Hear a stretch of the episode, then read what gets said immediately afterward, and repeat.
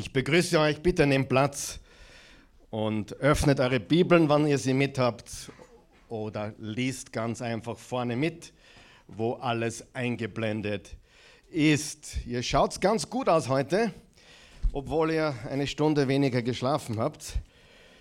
Aber das ist ja heutzutage nicht mehr so das Problem. Ich kann mich erinnern, in den alten Tagen, wo äh, das Handy noch nicht automatisch umgestellt hat, hatten wir, ja, äh, ja, da war dann wenig los um halb elf.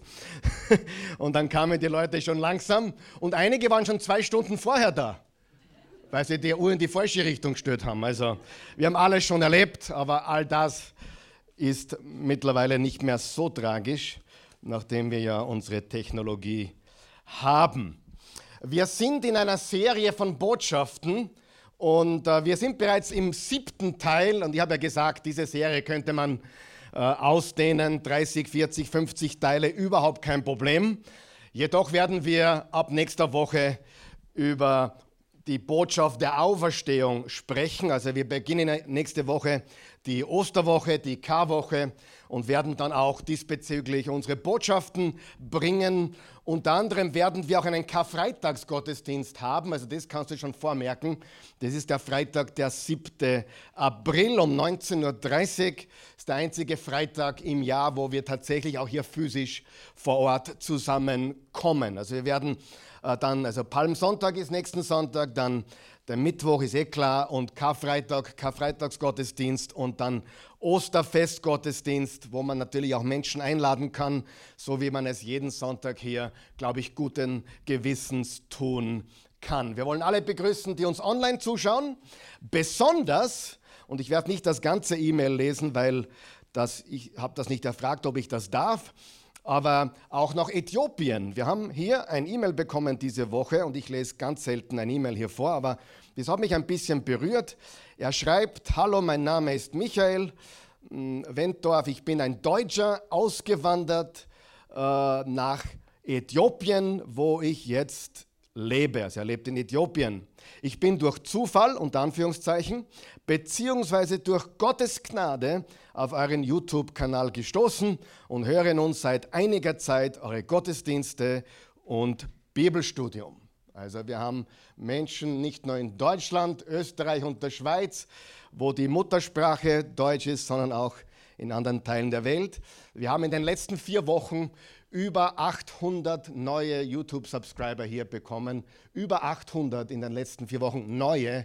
Also das geht im Moment richtig zur Sache. Ähm, Sowas haben wir noch nicht erlebt. Wir haben schon erlebt, dass so jede Woche 20, 30 dazukommen. Aber die letzten vier Wochen waren über 800 neue YouTube-Subscriber. So neue Menschen, die auf die Botschaft gestoßen sind. Und wie gesagt, unter anderem auch aus Äthiopien. Wir haben den heutigen Titel und der lautet Wir sind Unterschiedmacher. Oder auch ein anderer Titel, die Perspektive. Sag mal Perspektive die Perspektive eines Unterschiedmachers. Und ich möchte die Basis legen mit ein paar sehr einfachen, aber kraftvollen Versen aus dem Römerbrief und Epheserbrief.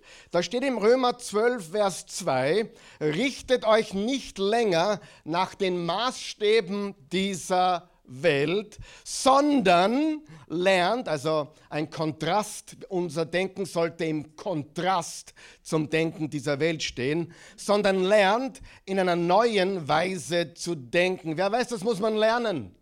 Ja? So wie im Römer 10, Vers 17 steht, Glaube kommt vom Hören. Wenn wir das Richtige hören und, und beginnen aufzunehmen, dann ändert sich das, was wir denken, das, was wir glauben Übrigens auch deine Angst kommt von dem, was du hörst. Sie, Angst ist negativer Glaube. Angst ist negativer Glaube. Sorgen ist negativer Glaube. Zweifel ist negativer Glaube. Und das kommt natürlich auch davon, was wir jeden Tag hören, sehen und aufnehmen. Und wir sollten dagegen steuern, indem wir Gottes Wort aufnehmen. Wir lernen in einer neuen Weise zu denken und jetzt kommt was ganz Wichtiges, damit ihr verändert werdet. Also Jesus liebt dich so, wie du bist, aber er liebt dich zu sehr, um dich so zu lassen, wie du bist. Er will dich verändern. Damit ihr verändert werdet und beurteilen könnt. Gott will uns nicht nur verändern, er will uns auch Urteilsvermögen geben. Weißt du, dass das eigentlich Weisheit ist? Urteilsvermögen zu unterscheiden zwischen richtig und falsch, zwischen den Zeilen lesen zu können, wenn es darauf ankommt?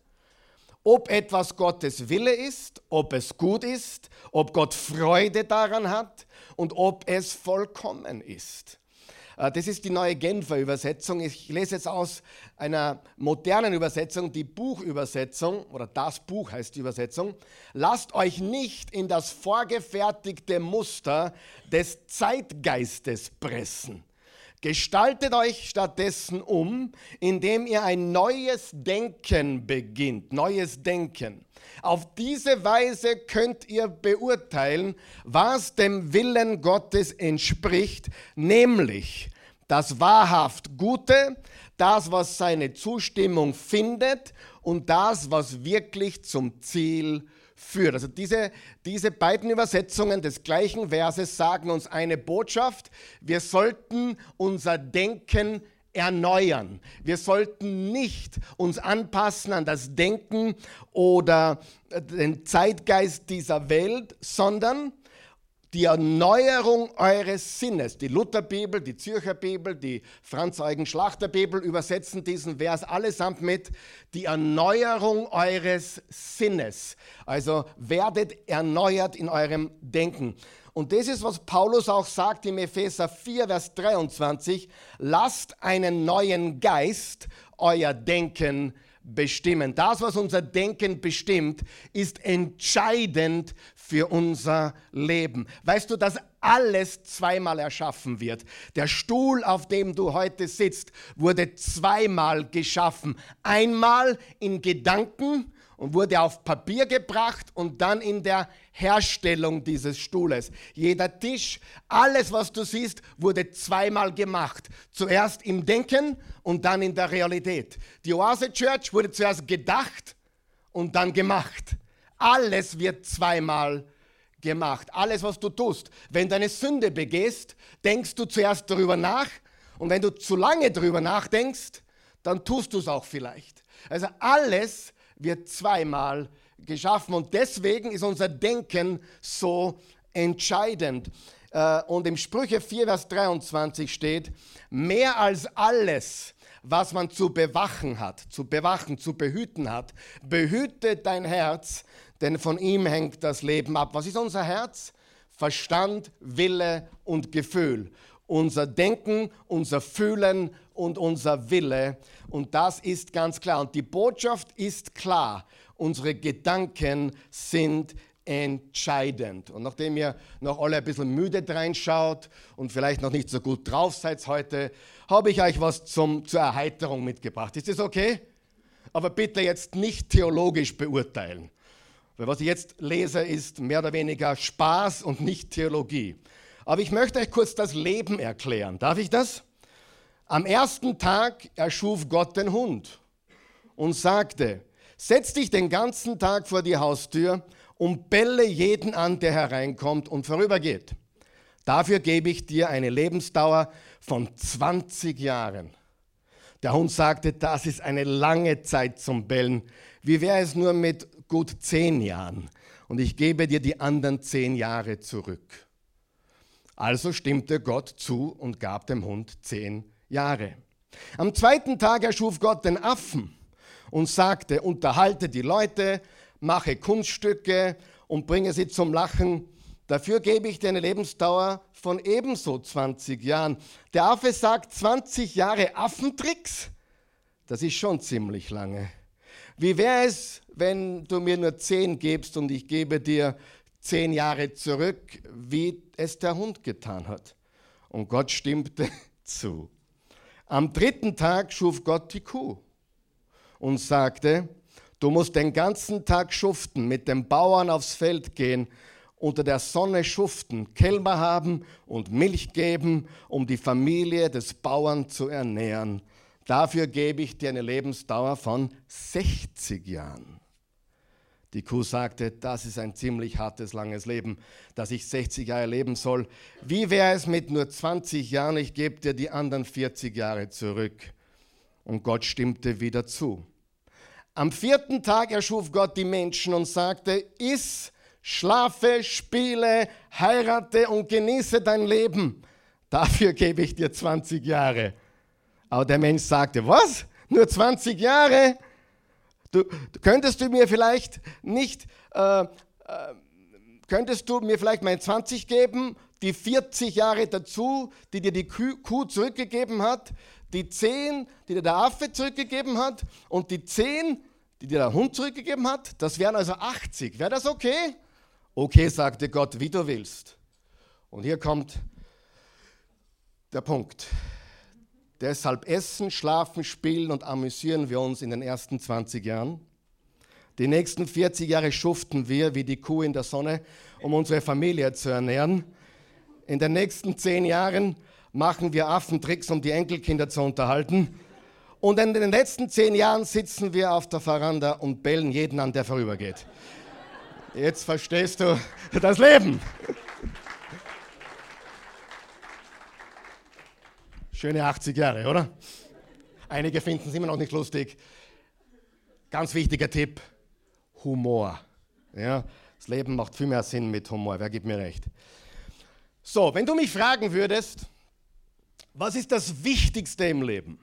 Ich glaube, die Antwort ist klar: unser Glaube an Gott und unsere Liebe zu ihm. Richtig, in Markus 12 steht, Vers 28 bis 31, da fragt ihn ein Gesetzeslehrer, Rabbi, was ist das wichtigste Gebot von allen? Das Wichtigste, erwiderte Jesus, ist, höre Israel, der Herr ist unser Gott, unser Gott ist der alleinige Herr. Und du liebe den Herrn, deinen Gott, von ganzem Herzen, mit ganzer Seele, mit ganzem Verstand und mit all deiner Kraft. An zweiter Stelle steht, liebe deinen Nächsten wie dich selbst. Kein anderes Gebot ist wichtiger als diese beiden. Also wir sind uns, glaube ich, einig, wenn ich sage, das Wichtigste im Leben ist Gott zu vertrauen und ihn zu lieben über alles. Aber die Frage, die wir uns heute anschauen wollen, ist, was kommt danach? Was kommt, wenn wir Gott vertrauen, wenn wir ihn lieben? Was kommt danach? Und wenn, wenn wir zwei äh, gemeinsam unter vier Augen ein Gespräch führen würden und du würdest mich fragen, Karl Michael, was ist das Wichtigste in deinem Leben, nach deinem Glauben, nach deiner Liebe zu Gott, obwohl man das gar nicht trennen kann in Wirklichkeit, dann würde ich sagen, es ist deine Perspektive. Deine Perspektive. Was ist deine Perspektive? Und darüber möchte ich heute mit uns sprechen wie wir die Dinge sehen, welche Perspektive wir haben. Denn nur wenn wir die richtige Perspektive haben, können wir einen Unterschied machen in dieser Welt, die Perspektive eines Unterschiedmachers. Perspektive macht den Unterschied. Wie du Gott siehst, wie du, bleiben wir da mal kurz stehen, wie du Gott siehst. Ich habe viel mit weltlichen Menschen zu tun. Ich habe es immer als Priorität angesehen, nicht nur Pastor zu sein, sondern in der Welt aktiv zu sein. Ich habe Freunde, die sind immer noch Sünder und die betrachten sich auch als solche. Und ich habe etwas festgestellt. Die haben nicht per se etwas gegen Gott oder per se etwas gegen Jesus, nur sie sehen ihn komplett falsch. Sie haben das falsche Gottesbild. Amen nicht jeder, aber viele Menschen, manche gibt es auch, die wirklich einen Groll auf Gott haben, aber viele der Menschen, die ich kenne, haben einfach die, die falsche Perspektive, das falsche Bild von Gott. Übrigens, wenn du in diesem Leben siegreich sein willst, wenn du dein Leben mit Gott leben willst, brauchst du das richtige Gottesbild. Stimmt es? Das richtige Gottesbild ist entscheidend und das falsche Gottesbild ist verantwortlich für viele Probleme in dieser Welt. Du brauchst auch das richtige Bild von dir selber und du brauchst, brauchst auch das richtige Bild von deinem Feind. Die Bibel nennt ihn Satan.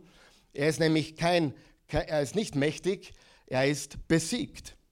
Aber was kommt nach unserem Glauben, nach unserer Liebe zu Gott? Unsere Perspektive, wie du Gott siehst, wie du die Familie betrachtest, die Perspektive auf die Familie, ganz entscheidend heutzutage. deine Perspektive auf Arbeit, auch sehr entscheidend heutzutage. Äh, Arbeiten ist ein Vorrecht, Amen. Es ist echt, wenn du Arbeit hast, wenn du deine Hände was zum Tun finden, wo du einen Unterschied machen kannst, und das kannst du überall, ist das ein Segen. Arbeit ist ein Segen, Familie ist ein Segen, Kinder sind ein Segen. All diese Dinge haben mit Perspektive zu tun. Und deine jetzige Perspektive ist die Welt, in der du lebst. Du lebst in der Welt gemäß deiner Perspektive. Und es ist möglich, dass zwei Menschen dasselbe erleben, eins zu eins dasselbe erleben, dieselben Umstände haben. Es ist möglich, dass zwei Menschen in derselben Familie groß werden. Einer sagt, ich habe die besten Eltern aller Zeiten. Der andere sagt, ich bin Opfer meiner Erziehung. Gleiche Erziehung, gleiches Elternhaus. Wie oft habe ich das schon gesehen und erlebt? Ich habe gar nicht genug Finger, um dir zu zeigen, wie oft ich solche Dinge schon gesehen haben, habe. Die gleichen Umstände, die gleiche Familie und trotzdem zwei komplett unterschiedliche Wahrnehmungen der Situation. Wer von euch weiß, man kann immer dankbar sein und man kann immer murren. Die Frage ist, was sehe ich? Also ganz ehrlich, wenn ich Österreicher grantig sehe, da kriege ich so ein Kabel, ganz ehrlich. Denn wenn du in Österreich grantig bist, dann möchte ich nicht wissen, wo, wie du drauf bist woanders. Und vor allem, wenn du im Bezirk Mödling lebst. Ja? Ich meine, ich, ich weiß nicht, ob es noch was Schöneres gibt. Vielleicht Klosterneuburg, keine Ahnung. Aber die Steiermark ist auch sehr schön. Wer weiß das? Seid ihr wach heute? Ja, aber wirklich, die Perspektive ist so entscheidend. Es gibt Menschen, die haben eine Denkweise der Fülle und die sehen überall offene Türen.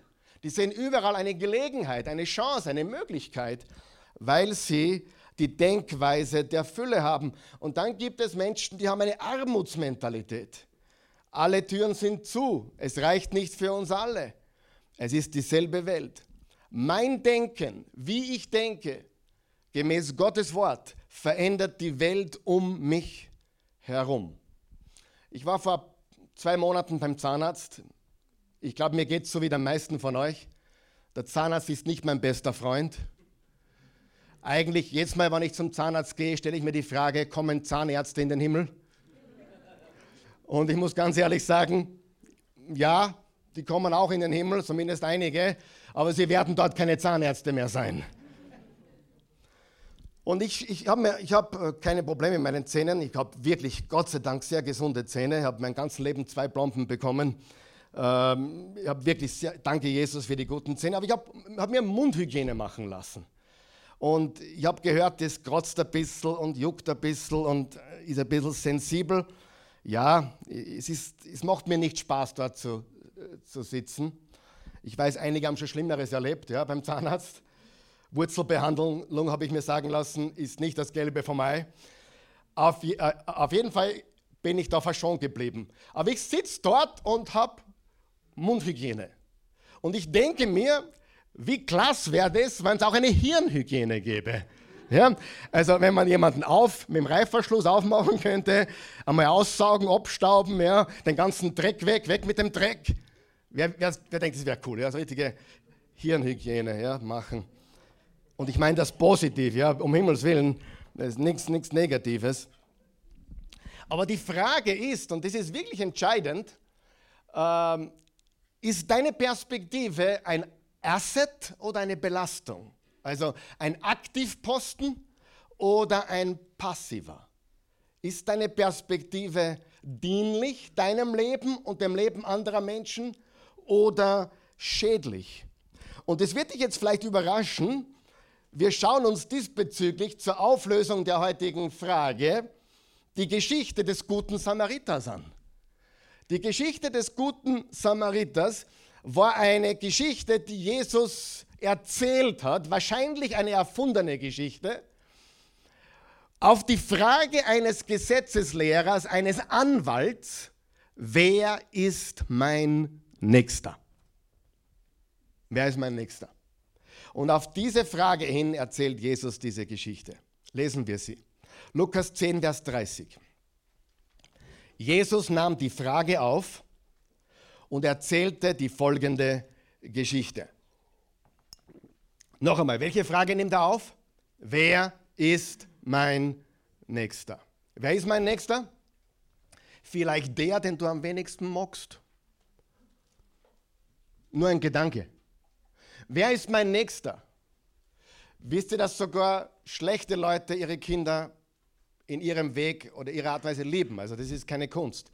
Jesus sagt, liebt eure Feinde. Ja, liebt eure Feinde. Und für einen Samariter war der, der, der Jude, der da gelegen hat, kein Freund, aber es war sein Nächster. Ein Mann ging von Jerusalem nach Jericho hinunter, das sind 1000 Höhenmeter. Wenn du schon mal dort warst, Jerusalem liegt auf 700 Meter, die Palmenstadt äh, Jericho liegt auf 250 Meter unter dem Meeresspiegel. Er ging von Jericho, er ging von Jerusalem nach Jericho hinunter. Unterwegs wurde er von Räubern überfallen. Unterstreicht ihr Räubern. Überfallen. Sie nahmen ihm alles weg, schlugen ihn zusammen und ließen ihn halbtot liegen. Zufällig ging ein Priester, unterstreicht ihr bitte Priester, den gleichen Weg hinab. Er sah den Mann liegen und machte einen Bogen um ihn. Genauso verhielt sich ein Levit, unterstreicht ihr Levit. Ja? Das sind die, die die anderen die Leviten lesen, aber selber nicht danach leben.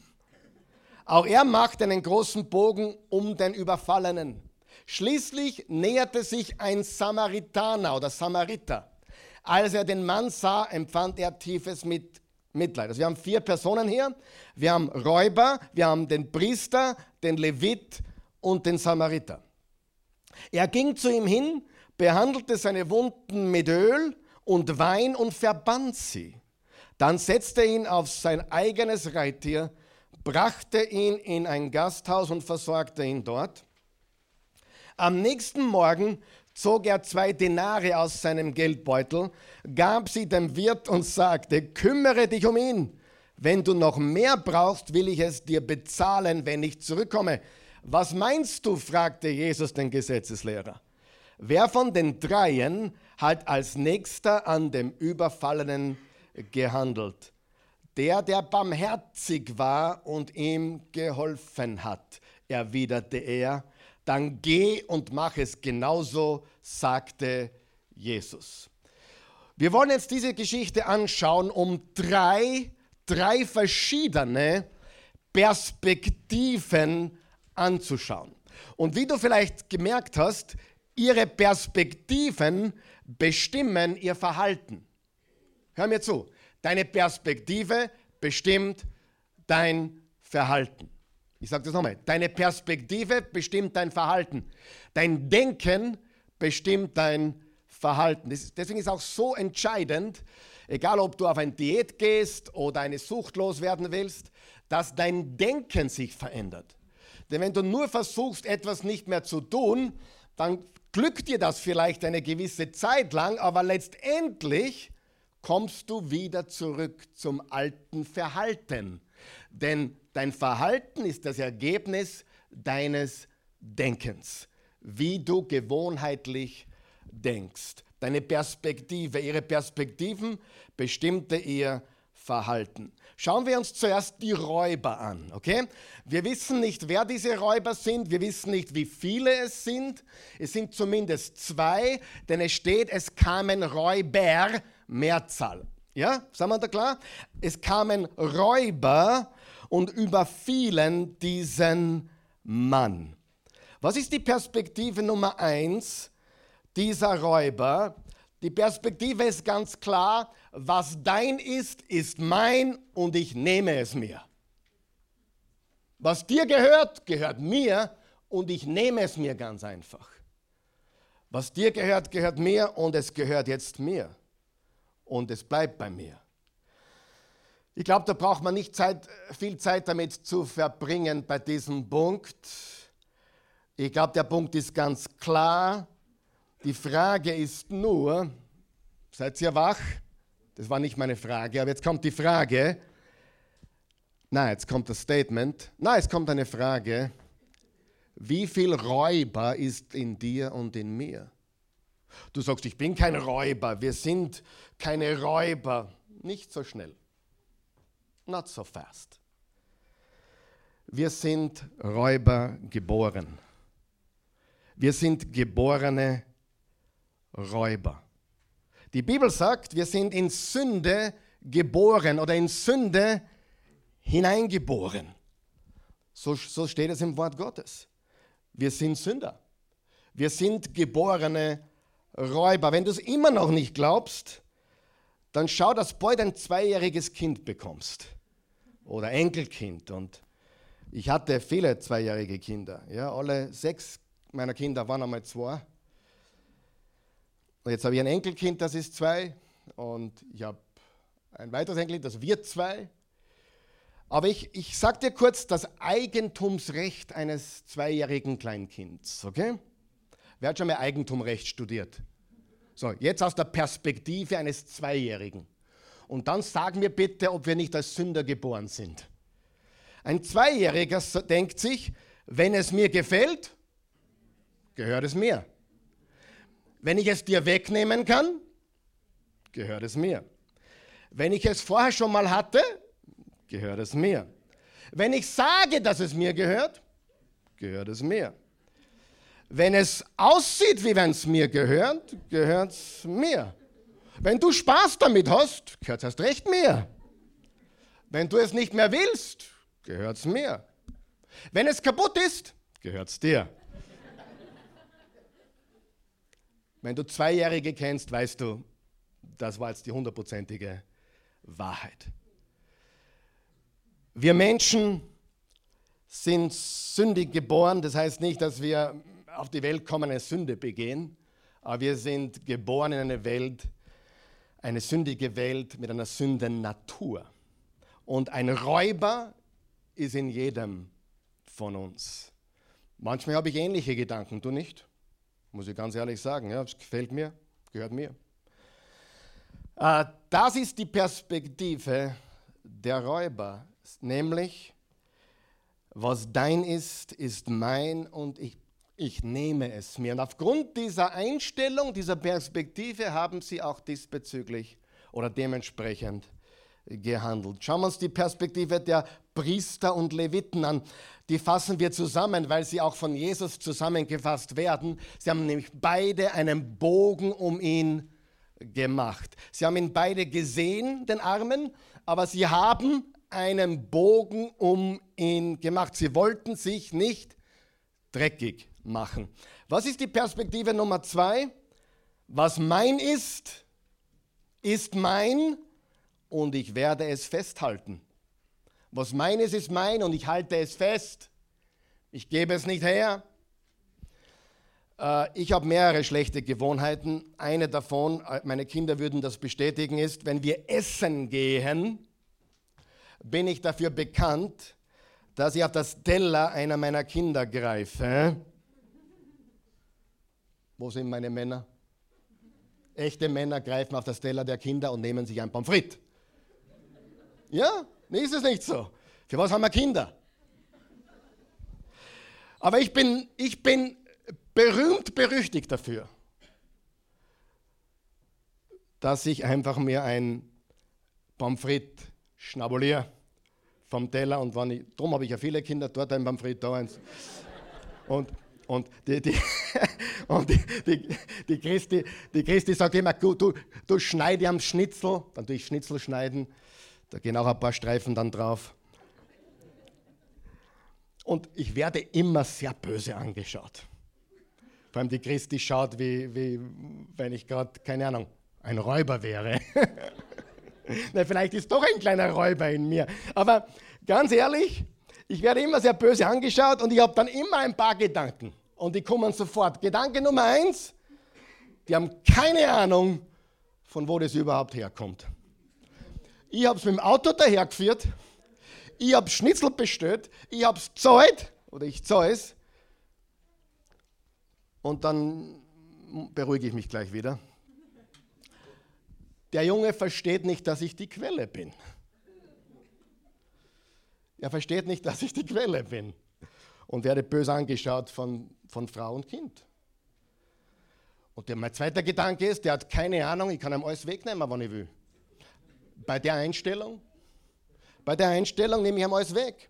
Und das nächste, was er nicht weiß, ich kann mir 20 Schnitzel bestellen, wann ich will, mit Pommes Ich brauche seine Pommes nicht. Aber, ich brauche keine 20 Schnitzeln, gell? Aber, aber es würde mich so freuen, wenn meine Kinder mit mir gerne Pommes teilen würden. Was meines ist mein und ich halte es fest. Es steht mir zu. Die steht mir zu Mentalität ist weit verbreitet, sehr destruktiv. Nicht nur für die Welt, sondern für den, für den Menschen selbst. Weil uns nichts zusteht und deswegen haben wir eine undankbare Gesellschaft und deswegen müssen wir immer aufschauen und Danke sagen. Denn nicht, nicht der Papa ist die Quelle, die Quelle ist sowieso er. Aber das ist wichtig. Und jetzt musst du äh, dich bitte festhalten. Selbstzucht und Signifikanz. Signifikanz ist das Wort, das ich verwenden würde, wenn ich sagen würde, einen Unterschied zu machen. Sieh, mein Ziel ist nicht erfolgreich zu werden. Mein Ziel ist es, eine, eine signifikante Person zu sein, ein Unterschiedmacher zu sein, jemand, der Bedeutung hat, dessen Worte Bedeutung haben, dessen Handlungen Bedeutung haben, jemand, der einen Unterschied macht in dieser Welt. Amen. Sie, Erfolg ist nicht das Ziel. Ich kenne viele erfolgreiche Menschen, die sind todunglücklich. Wer kennt sie auch? Todunglücklich.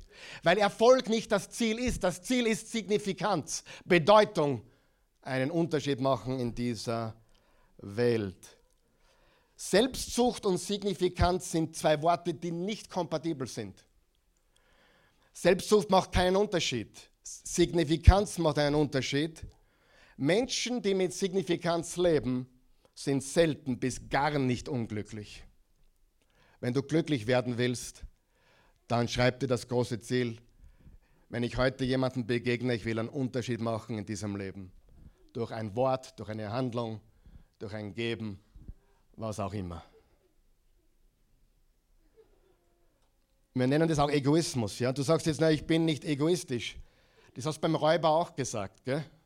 Du bist kein Räuber. Wenn du sagst, darf ich, darf ich hart sein ein bisschen kurz? Wenn du sagst, ich bin kein Egoist, bist du verwirrt. Du bist ein verwirrter Mensch. Du bist wirklich ein verwirrter Mensch. Karl Michael ist egoistisch und du bist egoistisch. Amen, sind wir noch wach. Sonst würdest du dir nicht nehmen, was dir nicht gehört oder zurückhalten, was du geben solltest. Und wenn du mir immer noch nicht glaubst, wer weiß, dass wir oft Gruppenfotos machen. Ich meine, ich war jetzt mit meiner Christi äh, vor ein paar Tagen wieder,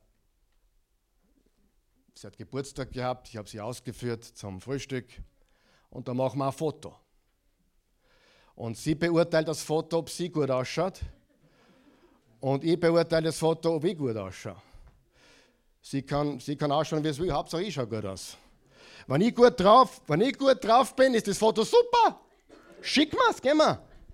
Und wenn du ein Gruppenfoto machst mit 15 Leuten und du willst wissen, ob das Foto gut ist, wo schaust du hin?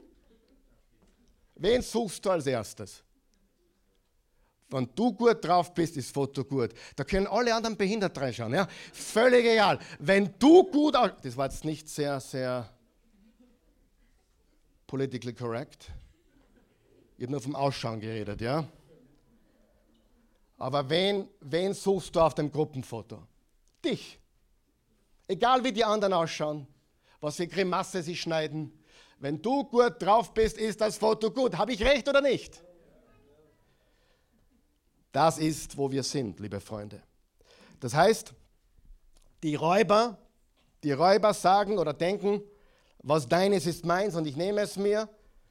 Die, der Priester und Levit denken sich, was meines ist mein und ich werde es festhalten und darum gehen sie vorbei. Jetzt kommen wir zur dritten Perspektive. Was mein ist, ist dein und ich gebe es dir. Was meines ist dein und ich gebe es dir. Was haben sie alle drei gemeinsam? Die Räuber, die Geistlichkeit, Priester und Leviten und der gute Samariter. Was haben sie alle drei gemeinsam? Wer weiß es? Sie erleben alle dasselbe. Ohne Unterschied. Sie erleben alle drei was? Dasselbe. Frage, war das für den guten Samariter gerade komfortabel oder bequem oder war es gerade gelegen, ihm zu helfen? Wahrscheinlich nicht. Wir lesen sogar, dass er Zeit genommen hat, ihm die Wunden zu verbinden und sie einzuölen. Er hat die Zeit genommen, ihn zum nächsten Hotel zu bringen und dort seine American Express Karte hinter, zu hinterlassen. Also wir sehen, es war keine bequeme, komfortable Sache, sondern er musste ja ein Opfer bringen. Aber sie erlebten bzw. sahen alle drei dasselbe. Das will ich, dass du unbedingt mitnimmst heute. Das ist ganz wichtig. Alle erlebten dasselbe. Frage, erleben wir im Leben alle dasselbe? Ja und nein. Ich weiß, dass manche gerade eine ganz schwierige Zeit haben und manche gerade eine gute Zeit haben, weiß ich. Aber wer von euch weiß, das wechselt sich auch ab. Ich hatte ganz dunkle Zeiten Heute habe ich sehr gute Zeiten, aber ich hatte auch sehr dunkle Zeiten. Ich hatte sie finanziell, ich hatte sie familiär, ich hatte sie mit, den, mit, mit einem Kind oder Kindern. Nein, wir erleben momentan nicht alle dasselbe im persönlichen Bereich, aber allalong erleben wir alle dasselbe. Amen. Wenn du noch nie eine Krise erlebt hast, bitte zirk die warm an. Die, die kommt sicher. Es tut mir schon ein bisschen leid, wenn ich das sagen muss, weil einige sind so naiv, dass sie glauben, das Leben ist immer nur Sonnenschein. Du hast noch nicht lang genug gelebt. Du bist keine Ausnahme. Du glaubst vielleicht, du bist eine Ausnahme. Als ich 27 war, 26 war, hatte ich meine erste große Lebenskrise. Hat nichts mit der Christi zu tun gehabt, hat beruflich, geschäftlich zu tun gehabt. Ich dachte, mein Leben sei vorbei. Ehrlich. Und heute kann ich euch sagen, wäre das nicht passiert, wäre ich heute nicht Pastor der Oase Church. Mein Leben wäre ganz anders gelaufen. Und wäre das nicht passiert, wäre ich heute immer noch sehr ungenießbar als Mensch. Es sind noch andere Sachen passiert, die mich noch vielleicht genießbarer gemacht haben. Aber wenn du noch keine Krise erlebt hast, wart nur. Warte nur. Ist normal. Amen. Und bis zu meinem 26. Lebensjahr war mein Leben smooth. Nicht nur war der Karl Michael smooth, mein Leben war smooth. Das meiste, was ich angegriffen habe, wurde erfolgreich. Und dann kommt, kam diese Krise und es war plötzlich alles anders und es hat mir gut getan. Amen. Denen, die Gott lieben, dient alles zum Besten. Und oft ist das Beste, was dir passieren kann, dass du tief fällst, dass gar nicht mehr tiefer geht. Weil dann hast du nur eine Möglichkeit, aufzublicken, nach vorne zu blicken, aufzublicken, nach vorne blicken, aufzublicken, nach vorne blicken. Auf zu Gott und nach vorne. Und dein Leben ist nie wieder dasselbe. Sei dankbar in allen Situationen. Amen. Ich will, dass du das siehst, bitte. Das ist einer meiner wichtigsten Punkte heute. Sie sahen alle drei dasselbe. Okay, hier geht es um einen Armen, hier geht es um Geben, hier geht es darum, helfe ich. Aber prinzipiell ist es so, dass wir allalong dasselbe erleben. Sie sahen dasselbe zur selben Zeit, an derselben Stelle, am selben Weg, auf derselben Straße, aber die Perspektive war vollkommen unterschiedlich. Und deine Perspektive ist entscheidend für dein Leben. Das Entscheidende ist nicht, was mir angetan wurde oder angetan wird, sondern was in mir passiert. Sagen wir das gemeinsam.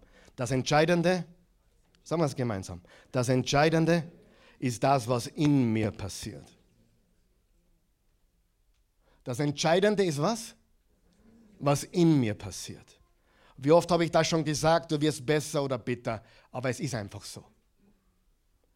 Die entscheidend sind nicht, was dir jemand angetan hat oder nicht. Das Entscheidende ist, was passiert in dir. Behüte dein Herz und bewache es mit allem Fleiß, denn daraus quillt das Leben. Euch wird überraschen, dass es noch eine höhere Perspektive gibt als die, die uns der Samariter lehrt. Und die möchte ich jetzt auch kurz anschauen. Äh, möglicherweise, dass der Samariter diese nächste Perspektive gelebt hat, aber ich weiß es nicht. Aber die Räuber sagten, was dein ist, ist mein und ich nehme es mir. Die religiösen Priester und Leviten, was mein ist, ist mein und ich halte es fest, steht mir zu. Nummer drei, der Samariter, was mein ist, ist dein und ich gebe es dir. Ich glaube, es gibt noch eine Stufe, ein Level darüber, Level 4. Perspektive Nummer 4, was mein ist, ist nicht mein und ich werde es verwalten.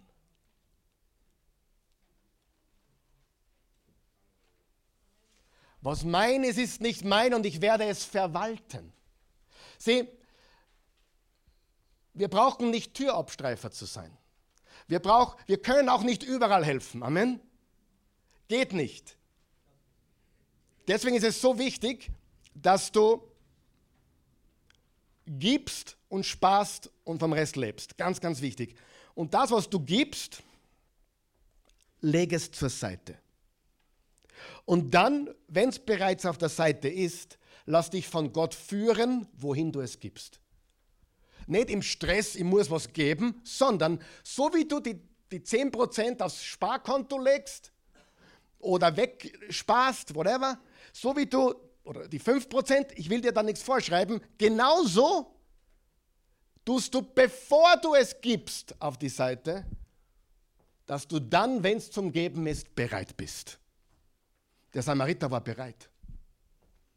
Was ist, wenn der Samariter so Holodaro gelebt hätte, was der so Lebemensch, ein gutes Herz, und der kommt hin und sagt, pa, ich dir gern helfen. Aber ich habe kein Cash eingesteckt und meine Kreditkarten sind ausgemaxt. Also voll. Ich würde gerne, aber ich kann nicht. Darum, liebe Freunde, echte Geber, über das haben wir gesprochen vor ein paar Wochen, glaube ich. Echte Geber sind vorbereitet, wenn Gott sagt, jetzt gib dort und jetzt gib dort. Was ich jetzt gesagt habe, ein, ich glaube, das ist ein Finanzseminar in einer Minute. Leider habe ich das viel zu spät gelernt in meinem Leben. Gott sei Dank schon einige Jahre lebe ich das, aber ich habe es leider zu viel, viel, zu spät gelernt. Du, du, du tust etwas auf die Seite für die Zukunft und du tust etwas auf die Seite für Geben. Und dann lass du dich dirigieren. Und wenn eine Gelegenheit zum Geben kommt oder eine Not kommt, wo Gott sagt, gib, dann bist du bereit. Dann brauchst du nicht zuerst nachschauen, ob es das hast. Amen. Versteht ihr das Konzept? Sei bereit. Okay? So, was mein ist, ist nicht mein und ich werde es verwalten. Im Psalm 24, Vers 1 steht, die Erde und alles, was darauf lebt, gehört dem Herrn. Der ganze Erdkreis samt seiner Bewohner. Freunde, ich bin nur der Bote. Ich bin nur der Zustelldienst heute Morgen. Die Botschaft kommt nicht von mir. Und wenn du dich von Gott gebrauchen lässt, weißt du, es ist nicht meins. Ich bin nur der Bote. Ich bin nur der Zusteller. Ob es ein ermutigendes Wort ist oder eine gute Tat oder auch eine Summe Geld. Ich bin nur der Bote. Und du bist auch nur der Bote. Jakobus 1, Vers 17. Jede gute Gabe und jedes vollkommene Geschenk kommt von oben, vom Vater der Himmelslichter, bei dem es keine Veränderung gibt und nicht die Spur eines Wandels gibt. 2. Korinther 9, Vers 6, Gott liebt fröhliche Geber. Ein selbstloser Verwalter ist ein Unterschiedmacher. Jetzt ist die Frage, wie kann ich meine Perspektive verändern? Mich interessiert das. Wie kann ich meine Perspektive verändern? Einige werden sagen, oh, weiß ich schon. Weil es so einfach ist. Und es gibt nichts Neues unter der Sonne. Das Problem, was manche Menschen haben, ich habe das Problem nicht, die sind überintelligent. Und deswegen brauchen sie immer was Kompliziertes. Äh, Dr. John Maxwell sagt, Professoren unterrichten, im Spaß sagt er das, okay, bitte mit Spaß nehmen, Humor. Profession, Professoren reden so, dass es kompliziert ist und klingt. Und keiner versteht, aber er schaut gescheit aus. Kommunikatoren nehmen etwas Schwieriges und machen es einfach und verständlich. Wenn du was verstanden hast, dann kannst du so sagen, dass ein Achtjähriger versteht. Wenn du abseits verstanden hast, Fußball, und du wirklich verstanden hast, was abseits ist, dann kannst du es einem Achtjährigen erklären. Amen. Wenn du das nicht verstehst, kennt sie keiner aus. Etwas zu verstehen, etwas zu erkennen, etwas zu ergreifen bedeutet, ich kann es einfach sagen. Es ist einfach unterm Strich.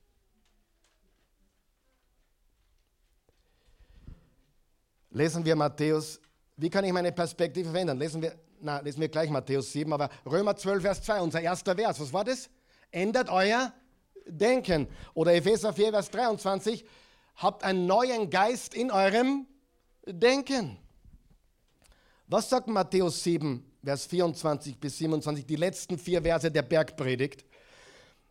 Jeder, der diese meine Worte hört und danach handelt, ist einem klugen Mann gleich, der sein Haus auf Fels gebaut hat.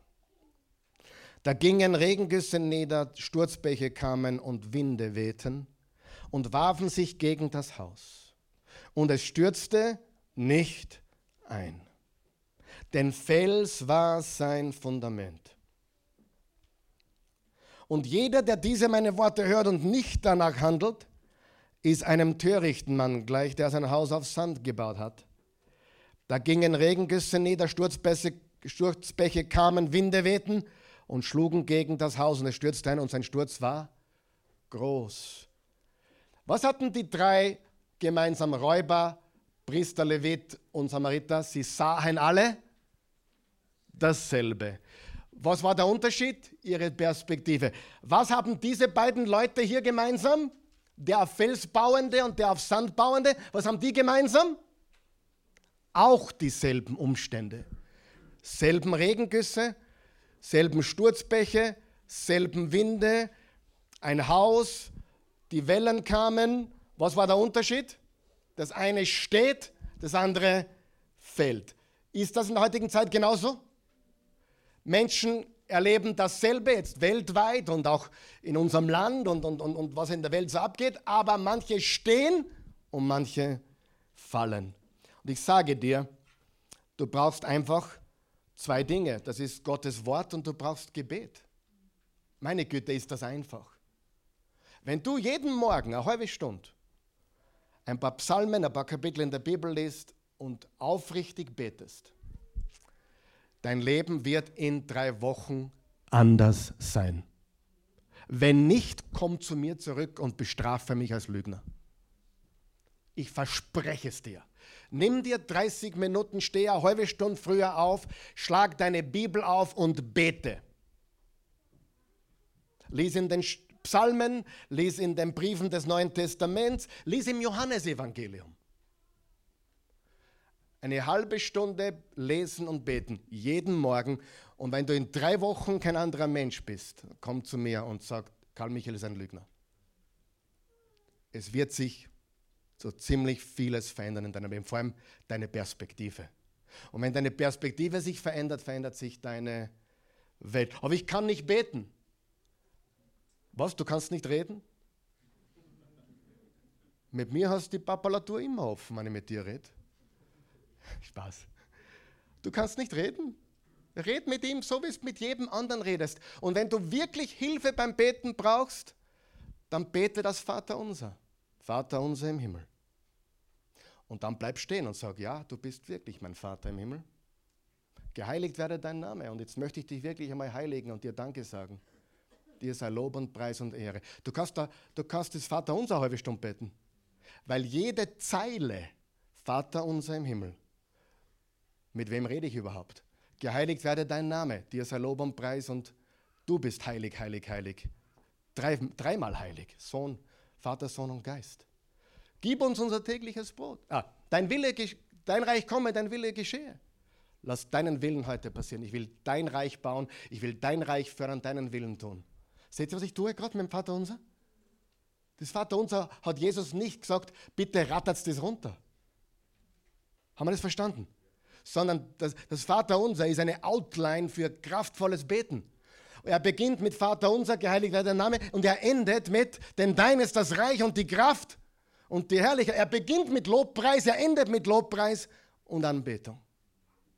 Betest Vater unser. Wenn du das jeden Tag tust, 30 Minuten, 20 Minuten, wenn du Beginner bist, ist ja wurscht. Und eine Stunde, wenn du schon fortgeschritten bist, egal. Wenn du das tust, bist du in drei Wochen ein anderer Mensch. Dieselben Umstände. Ich habe noch ein paar, ich gebe dir noch drei Punkte zum Abschluss.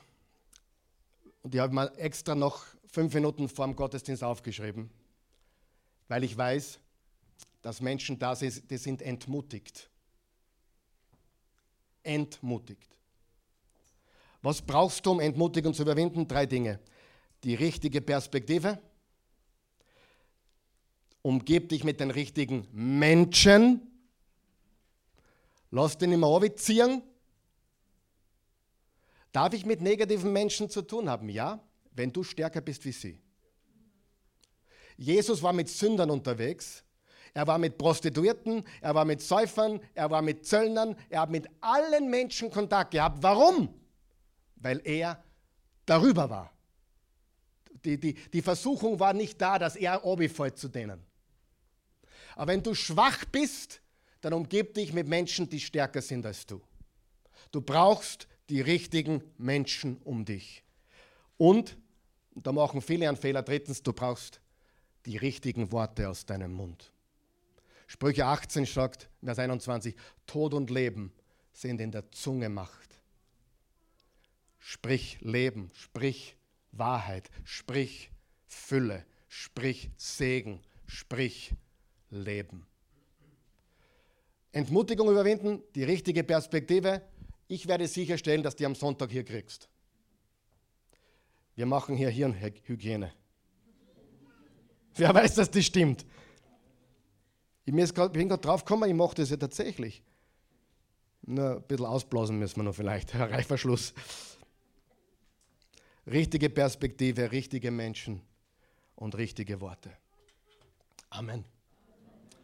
Amen. Bist du bereit für die richtige Perspektive? Das ist entscheidend für dein Leben und das Leben in dieser Welt. Beten. Stehen wir auf gemeinsam. Danke, Jesus.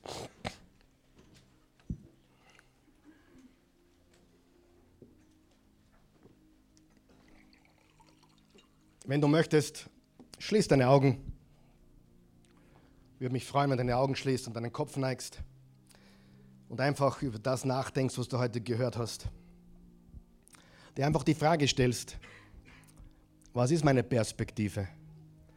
Wie viel Räuber ist immer noch in mir? Wie viel Egoismus ist immer noch in mir? Wie viel Räuber und Egoismus ist im Karl Michael? Berechtigte Frage. Das ist keine, keine Unterstellung, sondern einfach eine berechtigte Frage.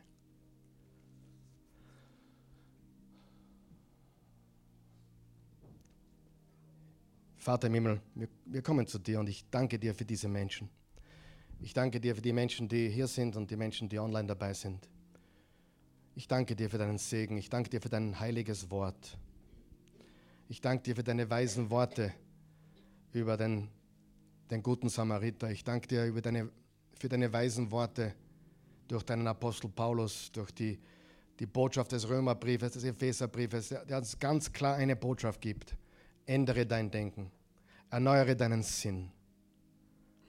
Räume auf in deinem Kopf, in deinen Gedanken. Behüte dein Herz mit aller Kraft. Lass dich nicht verbittern, sondern werde besser. Nimm es als Sprungbrett und nicht als Stolperstein. Wenn du sehr gestreckt bist im Moment, denk an ein Gummiband. Je weiter es zurückgezogen wird, umso weiter fliegt es auch dann. Gott bereitet dich vor, einen Unterschied zu machen in dieser Welt. Wenn du durch viel gehst gerade, ist wahrscheinlich, wahrscheinlich ein großer Plan Gottes auf deinem Leben. Vor allem, wenn es Dinge sind, die du nicht verursacht hast.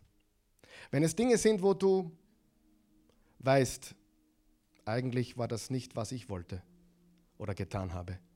Und selbst wenn du etwas Böses getan hast, bist du in guter Gesellschaft. Da gibt es Leute wie König David und Paulus und Petrus, der seinen Meister verleugnet hat. Ich kenne ihn nicht. Und er wurde zu einer der Säulen der Kirche. Egal was war oder ist, ein neuer Tag hat begonnen. Frühling ist da. Nicht nur am Kalender, sondern in deinem Leben. Neuer Aufbruch. Neuer Start.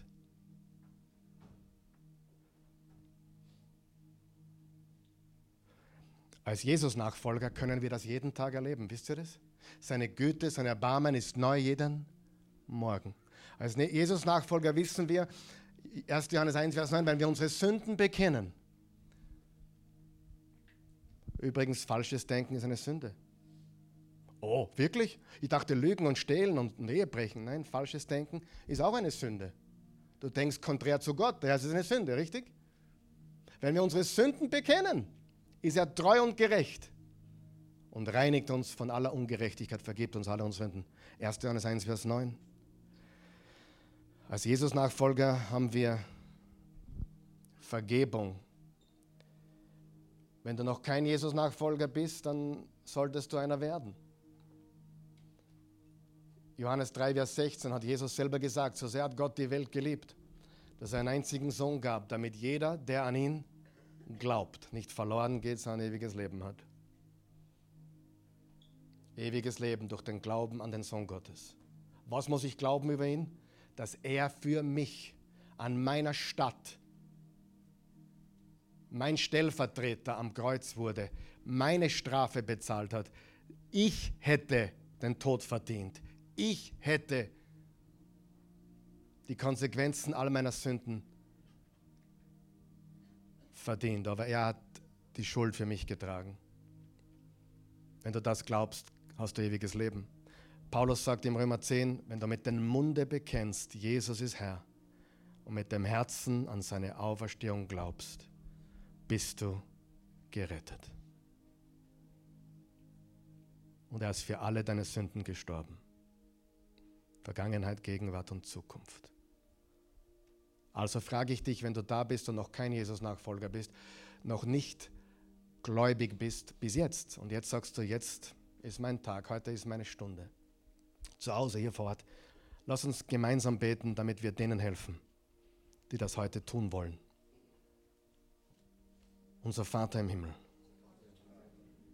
ich komme zu dir im Namen von Jesus. Jesus, ich glaube, dass du der Sohn Gottes bist. Du wurdest Mensch durch eine jungfräuliche Geburt durch die Jungfrau Maria. Da war kein Mann involviert. Du wurdest gezeugt vom Geist Gottes. Du bist Gott. Du warst Gott. Du wirst immer Gott sein.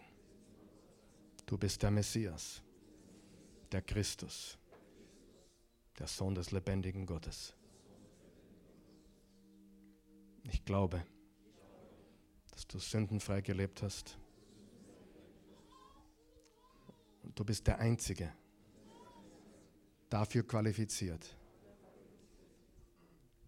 für die Sünden der Welt, für meine Sünden zu sterben und dieses Opfer zu bringen. dieser Stellvertreter-Tod. Du hast für mich bezahlt. Ich glaube das. Vergib mir jetzt alle meine Sünden. Wasche mich weiß wie Schnee. Ich glaube, dass du auferstanden bist. Dass, dass dein Grab leer ist. Dass den Tod besiegt. Die Sünde, die Hölle. Du lebst. Leb jetzt in mir. Ich empfange dich, Jesus. Ich empfange dein Leben. Ich gebe dir meines. Ich gehöre jetzt dir. Und nichts und niemand kann mich jemals von dir trennen. Nichts und niemand kann mich von deiner Liebe trennen. Ich bin ein geliebtes Kind Gottes. Mir wurde vergeben. Hilf mir jetzt, richtig zu leben. Mit der richtigen Perspektive. Mit den richtigen Handlungen. Hilf mir Schritt und für Schritt, der Mensch zu werden, zu dem du mich berufen hast. Ich danke dir dafür. In Jesu Namen. Amen. So ist es. Wenn du dieses Glaubensbekenntnis gebetet hast, dann bist du ein Kind Gottes geworden. Das Alte ist vergangen, Neues ist geworden. Und deshalb werden wir heute das Abendmahl wieder feiern. Wir werden gedenken an das, was Jesus für uns getan hat. Am Abend, am Vorabend, bevor er festgenommen wurde, war Jesus in Gethsemane, wo er mit dem Tod gerungen hat, wo er am Ende war, wo er Blut geschwitzt hat, wo er gesagt hat, Vater, ich kann eigentlich nicht, lass diesen Kelch an mir vorübergehen, aber wenn du willst, was du willst, das werde ich tun. Dein Wille geschehe. Wenn du willst, dass ich diesen Kelch trinke, trinke ich ihn. Und er hat mit seinen Jüngern dieses Abendmahl gefeiert, das, eigentlich das Passafest gefeiert. Und hat, hat plötzlich was gesagt, was, was, was kein Mensch je gesagt hat. Das ist mein Blut und das ist mein Leib. Das war komplett, eigentlich für jemanden, der das noch nie gehört hat, verrückt. Aber Jesus sagt, ich bin gekommen, um das Passafest zu erfüllen. Ich bin das Lamm Gottes, das hinwegnimmt die Sünde der Welt.